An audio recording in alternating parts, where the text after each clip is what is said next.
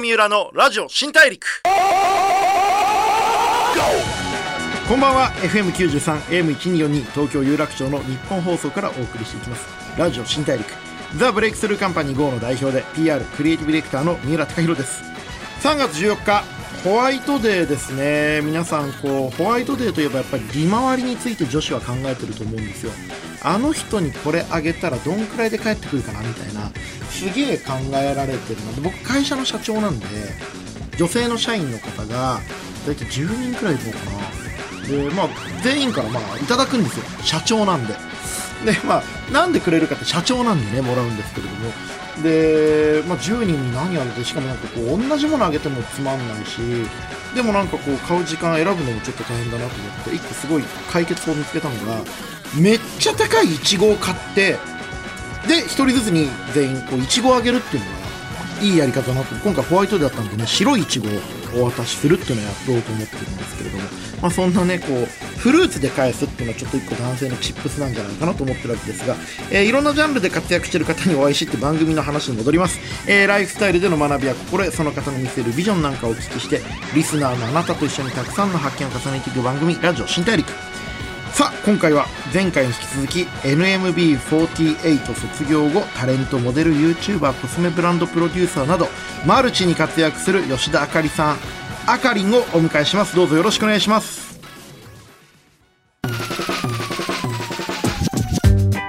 ブレイクスルー Here 郷三浦のラジオ新大陸。ブレイクスルー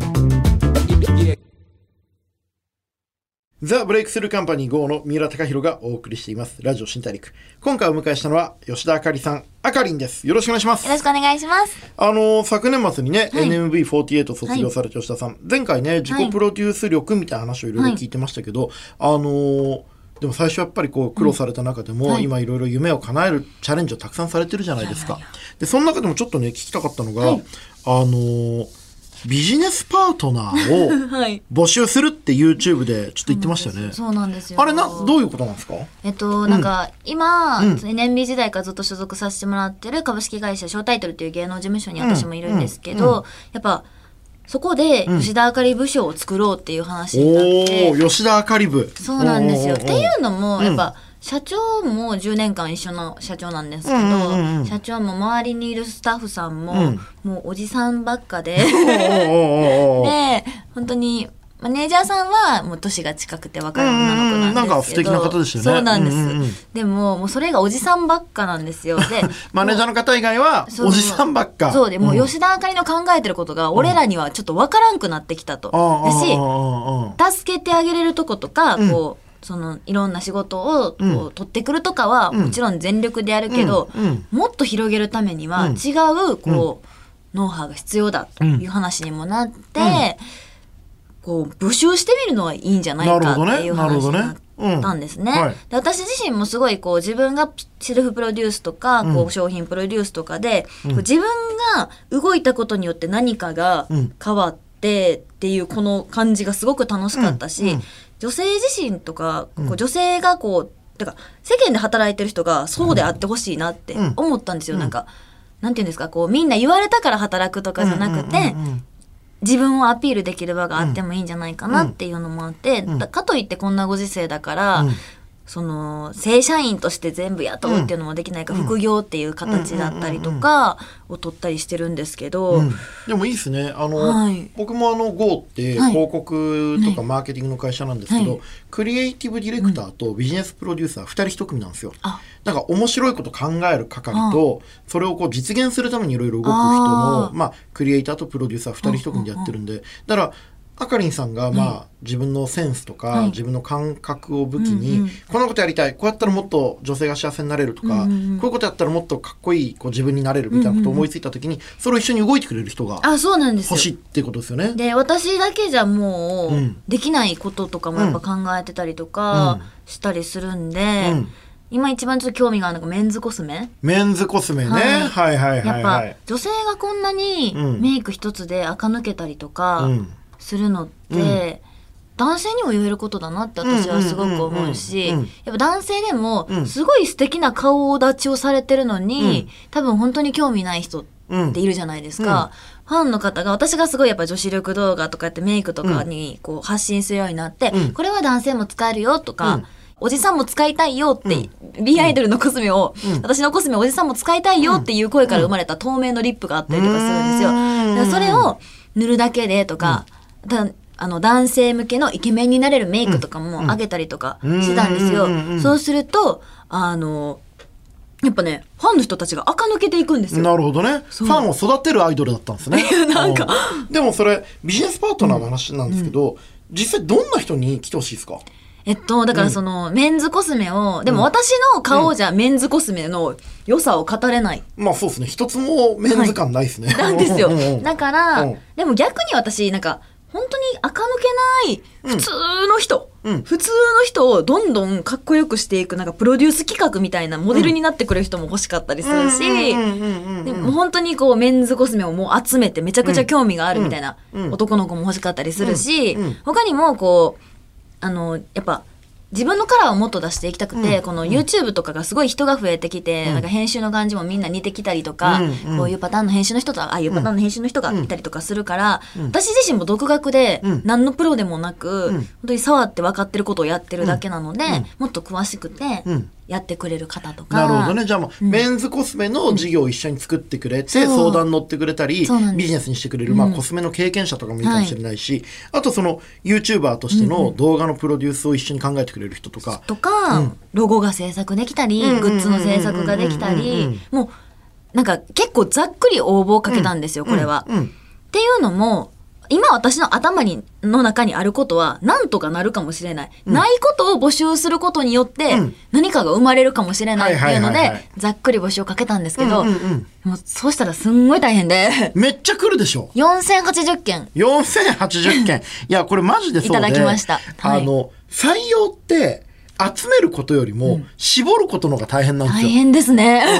で、しかもさ、びっくりしました4080人もさ、あの、みんな思いはあるわけじゃないですか。うんうんうんうんあかりんの力になりたい。ですよで、これって、テストだったら、大学の試験とかだったら簡単じゃないですか。うんいや、点数つければいいから。そうなんですよ。でも、誰が優秀とか誰が優秀じゃないじゃなくて、あかりんがやりたいことと合う。あかりんと気持ちが合うだから、こう、ペーパーテストじゃわかんないから。だから心が痛いんですよね。うんすごいやる気があって、うん中にはなんか車の運転がめっちゃうまいですみたいな人もいるんですけど、うん今いらない。うんうん車いらないっていう感じ、本当に、とかもあったりとかして、本当に好きって気持ちでん。働きたいと思ってくれてるのはすごく嬉しいんですけど、私自身とマッチしなかったっていうだけで本当に落ち込まないでほしいし、うん。っていうのはすごくありますね、やっぱり。うん。もともとファンの方がやっぱり多かったりするんで、でも本当に全然私のこと知らないけどっていうので応募してくださってる方もいるし、あそういう方もね、逆にね、うん。ありがたいですよね。えどうなんですか？やっぱり本当にプロばっかを集めるべきなのか、うん。ちょっとプロでもない、うん。まだこう本当に学生の子とかも入れてみるのも、うん。うん会社的に面白いのか、えっとね真面目に言うと、はい。まず海外でははい。セレブリティエージェンシーっていう概念がもうあって、うん。あの例えばライアン・レイノルズっていう俳優さんとかは自分が社長になって、うん広告を作る会社をもうやってるんですよ。で自分がタレントとして役者として出て、うん。でその広告の企画を自分で考えたりとかもするっていうことをやってるんですね。であかりんがやりたいことってまあ、うん。コスメメンズコスメのプロデュース、うん。動画のプロデュース、あとまあどんどんいろいろありますよね。うんうんうん。一緒に考える、ん。ビジネスを考えるプロのパートナーうん。組と、ん。考えたことを一緒にやってくれる文化祭のスタッフみたいな、うんパートナー部門とスタッフ部門で分けた方がいいかもしれないですね。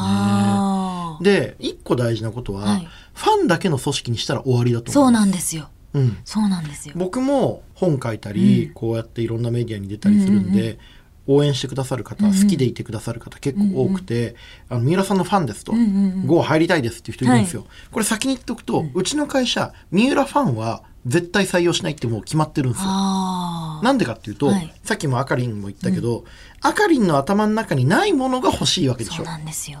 もう一個あるのはこうちょっとアイドルとか、まあ、うん。YouTuber やってらっしゃると、うんうんうんうん。自分の良くないところとか、うん。自分の足りないところって、うん。周りがちょっと言ってくれなくなってくる時もちょっとあったりして。そうなんですよね。そうなんですよ、あの皆さんそれダサいっすよとかあかりんそれって本当にいいんだっけ？ってこと言ってくれる人やっぱ必要で、うんうんうんうんだからファンがあかりんのために頑張ってくれるっていうことも一個大事なんだけど、うんうん実はそれとはまた別に、うん。客観的にあかりんのない部分をちゃんとサポートしてくれるプロで、なおかつあかりんのやってることがちょっとずれてきたら、それ違くないって言ってくれる人は絶対にした方がいいと思います。ああ、なるほど。でも、ちょうど昨日、4080件やっと見終わって、どんなのが来るんですか？作文みたいなの来るんですか？エントリーシート？えっとね、Google フォームで募集して、うんうんうんうんで、何がやりたいかとか、あと資料を入れてくれたり、こう動画にをつけてくれたりとか、いろんな、うん資料とかも見させてもらったんですけど、もう私も全部目を通し、めってちゃ偉いですね。やっぱ、でまあみんな本気だもんね。本気だから、うんうん。ここはもう、自分の気分じゃダメと思ったら疲れたら一旦やめて、んもう一回一から気持ちをリセットして4080本当に全部見たんですけど、うんでも中にはやっぱり私のダメなとこばっか書いてきてる人もいました。うんでもその人面白いなと思って丸したからうんうんうんうん、感覚は間違ってなかったのか。なるほどね。いや、んそうだと思う。あ、なるほど。なんかやっぱり、有名な方が会社とかやると、周りがどんどんイエスマンだけになってしまって、結果的にその人が間違った時に誰も止めてくれないで、こう変な方向に行っちゃって結構あるんで、あの、もちろん嫌いな人入れる必要はないんだけど、あの、自分と違う感覚とか、あの、ただのファンじゃない人っていうのはやっぱ取った方がいいかもしれないですね。なるほど。すごい勉強になります。でもすげえ4080件見んのお疲れ様でした。でも、うん。大変ですよね、やっぱね。やばかったですね。うん。で、そのまとめたやつを今からマネージャーさんがまたまとめ直して、うん。で、私だけが見てるわけじゃないんで、うん。他のスタッフさんと会ってる人が、うん。一致した人をうん。合格として、そこからまた面接だとかいろいろ進んでいくんですけど、なるほど。これ、いつ頃発表になるんですか？いや、もうこのオンエアの頃には、もしかしたら発表になって、皆さんの元に合なるほど格通知がいってるかもしれない。なるほど。楽しみですね。あの楽しみです。まだ今まで出会ったことない人と、うんこうやって自分から出会いに行って、うん新しい仕事が生まれる可能性が始まるっていうのは、これはやっぱちょっとワクワクしますよね。ワクワクします、すごく。うんなんか、あ、ここ自分がこう YouTube とかコスメプロデュースとかやったことがこんなことにまでつながるのかなとなんかそろそろ名刺でも作っちゃおうかなみたいな。でもなんか事務所の、はいまあにもちょっと金入れてもらって会社とか新しく作ってもいいかもしれないですけどね。ああ、でもね、うんよくよくここがうまくいけばなんですけど、多分それの練習でもあると思うんですようん。うんうん。そうなんいいですよですね。でもまあ今回ね、はいそのまあビジネスパートナーを探される前に、はいそもそももう始まってるのが一個あって、はい B アイドルはいという、はいえーコスメブランドをはいプロデュースされてるじゃないですか。そうなんです。これって、まあ、はい。3月22日に新作がリリースされるって聞いてますけど、どんなコンセプトのプロダクトなんですか？今日もつけてるんですよ、私。おおマジですか？目に。あ確かにすごいキラキラしてる。ちょっとコスメに関するはい。褒める言葉が脳の中にあんまなくて、あー。キラキラしてるってなっちゃったんですけど。キラキラしてるやつはちょっと他ブランドのコスメだったんですけど。ごめんなさいごめんなさいごめんなさい。どういうやつなんですか？教えてください、えっとうん。今回はですね。でも目はめっちゃ魅力的。あ、本当ですか、うん。ありがとうございます。吸い込まれる。あ、嬉しい。釘付けになる。ちょっといくつか並べて思ってますか？あ思ってる思ってる思ってるはい。いや、なんか、今回は、えっと、オレンジとカーキを入れたアイシャドウパレットと、うん。うん。あとマスカラを3種類と、うん。あとリップ1色出すんですけど、うん。まあ、いろいろね、私、コスメの名前の癖が強いっていうのがあるんですけど、まあ普通にビンアイドルっていうコスメブランドで、ん。もうみんながアイドルのように可愛くなれたりとか、これがアイドルってこの歌って踊るアイドルじゃなくて会社のアイドルだったり、彼氏のアイドルだったり、誰だってこう可愛いのど真ん中で、アイドルみたいになれるんだよっていうんうんうんうん。う、その場のっていうコンセプトなんですけど、誰だってその場とか誰かのためのアイドルになれるっていうのめちゃくちゃいいですよね。本当ですか、うん。それをなんか名前にしたんですけど、うん。まあ、いろんなリップがもう十何色あるんですよ、リップだけでも。うんうんうん。で、名前が、うん。ほっとかないでレッドとか、ほっとかないでレッド？束縛レッドとか、強いなぁかまってピンクとか。止まってピンク。かまってピンク。あかまってピンク。止まってピンクまでいっちゃうとちょっとねリアリティがね強すぎちゃうからね。かまってピンク、ね、かまってピンクだととか、今回の、えっとリップの新色は召し上がれマンダリンっていう召し上がれマンダリン。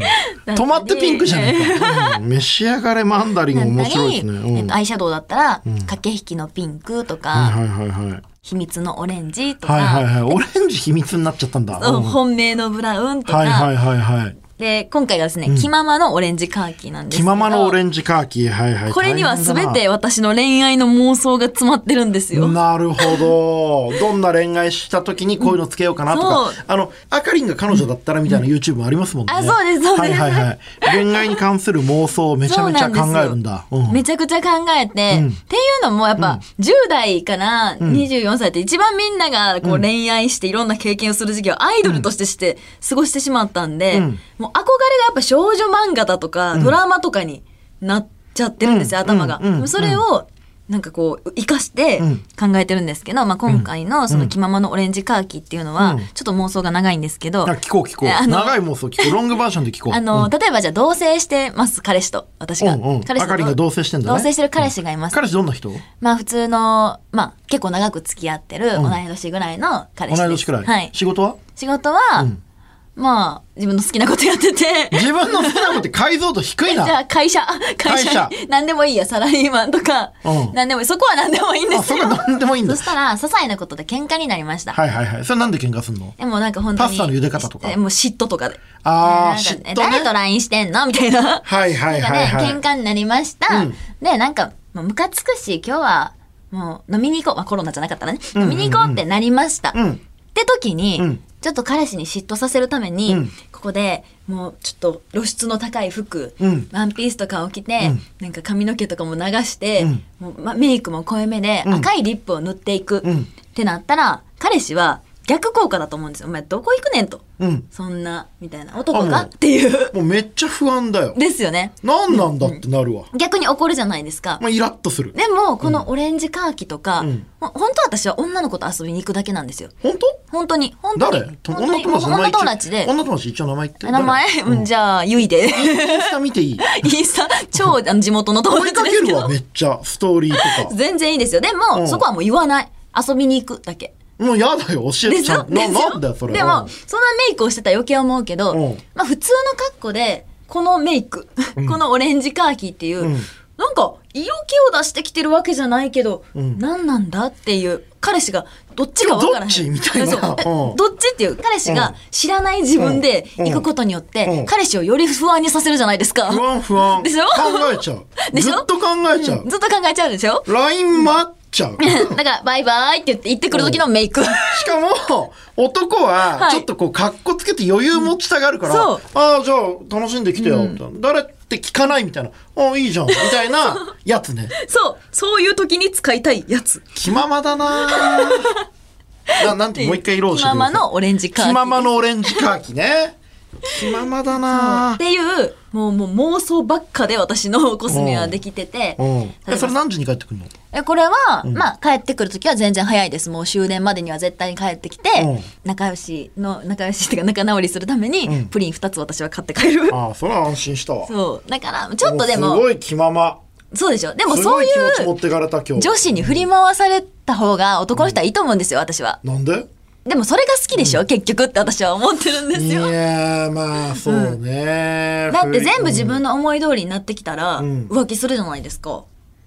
うん。まあ、まあ、浮気そうですね、もうちょっと言葉にならないね。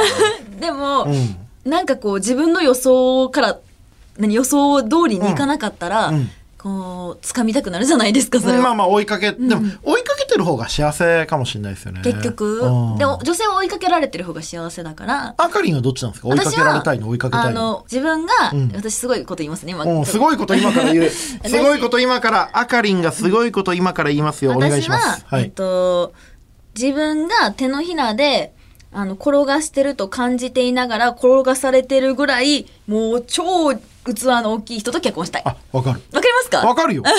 わかるし、できればそうありたい。そうなんですよ、うん。なんかこうあの人なんかこう、私が遊んであげてるんだよって思わせてもらってるみたいな ことでしょ、そうなんですよね。うん。あの、もうすべて余裕があってほしいというか、うん。うん。私と付き合ってることに必死感は出てほしくないんですよ、決して。うん。うん、でもあれだね、もうバツ2だね、その人。バツ2。やばいじゃないですうんか、バツ私。2の金持ちの一回り上だな、それは。嫌なんですよ、でもそれはできない。え、なんでなんでなんで私はあんまり年上だとん置いてかれた感じがする。あーでも同世代ではい。そこまでゆとりのある人ってうん。人生何周目みたいな人たまにいるけど、いますよね、うん、でもそういう人と出会えたらいいかもしれないですね、ー難しいですね。私はもうファンに恋愛絶対うまくいかないって言われてますから。お世話だけどな。なんでうまくいかないんですか？えわかんないですね。わがままなのもすごい知ってるしぶっ飛んだ発言をよくするから、あー。なんですかね。でも気まあままなオレンジカーキですからね。そうなんですよ、もううん。そんなコスメばっか作ってるんで、えーでも、そうやってさ、その妄想でストーリーを作ってそれをプロダクトに落とし込んでいくのってめちゃくちゃ楽しそうですね。超楽しいです。しかも、このコスメを発表するときに、うんそこが一番ファンの人と盛り上がるんですよ。うんやっぱ、女の子って何で盛り上がるやろって考えたら恋バナなんですよ。うんあの彼氏の愚痴だったり、好きな人がこうで、だったり、うん最近こんな恋愛しててさ、って、うんこれだけでもう何時間もカフェに入れる生き物じゃないですか。カフェをさはしごするよね。そうです、そうです。次のカフェ行くみたいなあれ何なんだよって。思うんだけど。で、次のカフェ行った時に最初の話に戻ってるんですよ。うんうんうんっていう生き物なんですよ。うんなんかそれをコスメに入れることによって、うんこのコスメに対する話が盛り上がるじゃないですか。うんってなるともっと興味持ってもらえるかなっていうのもあって、うんこの恋愛妄想をうん絶対にセットでつけるようにしました。なんかさ、それプロダクト作るたびに、はいその恋愛妄想も、はいなんかコンテンツにしたら？そうなんです。私、最近これをドラマ化するか、少女漫画化するかうん。考えてるんですよ。俺でも一個思ったんですけど、はい。朗読でもいいかも。なんか小説みたいに書いて、は別にあかりんが自分で書くか、あかりんの今のわーって話を聞いて、はい。まあ文章の上手い人が、うん。こう小説っぽく恋愛に書いて、うんうんうんああどうせあいつ今きっと悩んでるだろうな。そんな私が今日選んだのは気ままのオレンジみたいあ。なこうあ小説をしかもあかりんがそれを読むっていうのをうん聞くのがいいかも。あ。なんか音だけだとさ、はい逆に想像が膨らむじゃないですか。確かに。映像だとお金もかかるし時間もかかるし大変だけど、音だけで作ったら結構妄想がすごい広がっていいんじゃないかなとか思いましたけどね。毎回気ままのオレンジカーキとか、召し上がれマンドリンとか、マンドリン？マンダリンマンダリン？召し上がれマンダリンとか、かまってピンクっていうタイトルの小説を書いて、それをあかりんが読むっていう。え、なんか部署に小説家の人いたよな。そう。それを、うん例えばまず、基本は YouTube で明日の12時にあげますって言って、夜遅めにあげるんだけど、サプライズで前日に、例えばクラブハウスで自分で読むとか、ああ。なんかそういう、音と、音でストーリーを想像させるのはなんかいいかなと思いましたけどね。なるほど、うんすごく勉強になります。今の話聞いてて俺面白かったし、振り回されても、え、えみたいな。それあったからやってもいいと思うんだけどな。いやー、嬉しい。ありがとうございます。いやいや、でもこれだけアイドルからはいモデル、はいプロデューサー、は YouTuber、はいまあいろいろ自分の可能性広げてきました。はい。で、これからどんどん4080人から選び抜かれたビジネスパートナーが集まってきます。はい。これからどんなことやっていきたいんですか？え、でもなんかこう、昨日持った目標なんですけど、うんまあ4年後には大阪万博があるじゃないですか。ですよねで、やっぱ、私がこうプロデュースしたものとか、うんプロデュースした人とか、うんプロデュース、私が手掛けたことは、うん。誰かの幸せにつながって、うんこう、綺麗になれたり、かっこよくなれたりとか、うん恋愛がうまくいったりとか、うんそういうことにつながったら嬉しいので、んなんかそれが万博で何か形にできないかなって。なるほどね。まあ簡単に言うと、万博になんか絡みたいってことですね。万博にあかりんフェスを持ち込みたい。なるほど。万博ね、わかりました。ちょっとなんか、機会があったら売り込みます、えー、ね。嬉しいありがとうございます。でも、万博4年後か。4年後ですよね。私大阪出身なんで。4年後だと、まあ、アイドル、はいアイドルっていうか、まあ、今はタレントさんとしてはい活躍されて、YouTuber もやって、はいまあ、ある意味プロデューサーもやってて、はいどこに一番軸足を置くことになってるんですかね？でも、もうライフスタイルをうん。もう見せていく。うん。なんか私は、吉田あかりはもう、うんファンの皆さんとか私を好きでいてくれてる方のうん。二歩三歩ずっと前にいて、うん。そこをずっと歩いていきたいんですよ。うん。うん。自分、自分自身がもうメディアとして生きていきたいなってうん。思ってるので、やっぱりそうなると YouTube はまあ、大事な発信大事な発信なんですけど、これれが何かのコンテンツに変わっていくかもしれないなっていうのはちょっと思ってなるほどねはいます、でも自分でコントロールできる発信をちゃんとしていくっていうことが一番大事かもしれないですね。もうなんかファンの人がファンの人とかも皆さん私のこと好きでいてくれた皆さんが、うん。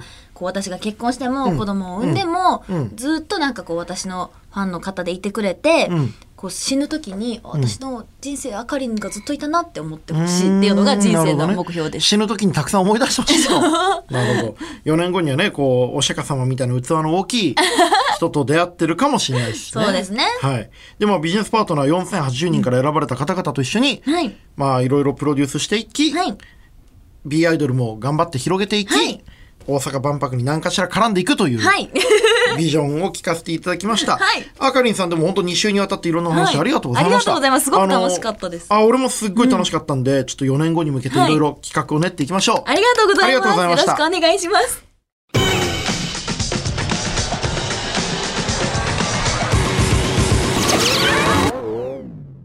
郷三浦のラジオ新大陸